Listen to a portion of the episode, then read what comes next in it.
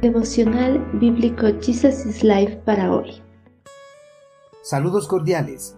Bienvenidos para continuar en el capítulo 5 del libro de Esther. Valor y fortaleza. Al tercer día del ayuno, Esther se puso las vestiduras reales y entró en el patio interior del palacio, que daba justo frente a la sala del rey.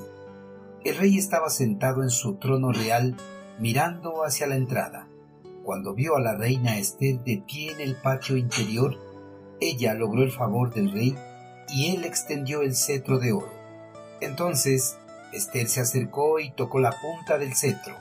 Entonces el rey le preguntó, ¿Qué deseas, reina Esther? ¿Cuál es tu petición? Te la daré, aun si fuera la mitad del reino. Al tercer día, después de la preparación espiritual con ayuno y oración, Esther se vistió con su vestido real, un estilo digno de su posición elevada.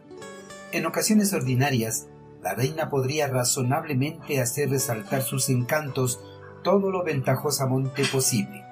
Pero en esta ocasión, como ella deseaba conseguir el favor del que no solamente era su esposo, sino también el soberano del imperio, tenía que considerar no solo su seguridad personal, sino también la salvación de sus compatriotas condenados por un efímero decreto. Esther se armó de valor y apareció físicamente en el patio interior del palacio sin una previa invitación por parte del monarca. Esther al presentarse en el palacio estaba arriesgando su vida, ya que no se permitía a nadie que se presente ante el rey sin una previa invitación. A pesar del posible peligro que le esperaba, Esther se presentó en el palacio porque su confianza estaba en el cuidado y la protección del eterno Creador. Solo la confianza en el Señor puede armarle de valor al cristiano para enfrentarse a los peligros que existen en la vida ministerial. Cuando el rey vio a la reina Esther, ella obtuvo gracia ante sus ojos, porque reconociendo que solamente un asunto muy importante haría que su reina arriesgara la vida, el rey extendió a Esther el cetro de oro que empuñaba en su mano. Al extenderle el cetro a Esther, el monarca dio la señal de que no solo su intrusión era perdonada, sino de que su visita era recibida con agrado y una recepción favorable a la petición que había venido a presentar. Esther tocó la punta del cetro, pues era la manera usual de reconocer la condescendencia real y al mismo tiempo de expresar reverencia y sumisión a la augusta majestad del rey. Jerjes también le prometió a su reina concederle casi todo lo que ella quisiera, hasta la mitad de su reino. El monarca, al contemplar la hermosura de su esposa, se apresuró a prometerle sin siquiera saber cuál sería su petición. La actitud de Jerjes muestra que era un hombre impetuoso, apresurado y mujeriego, que siempre se dejaba llevar por la belleza femenina.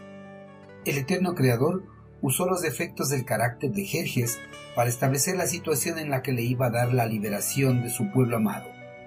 Muchos hombres poseen caracteres similares al carácter del rey del imperio persa, pues se dejan llevar por la hermosura de una mujer y hacen promesas que luego no las pueden cumplir.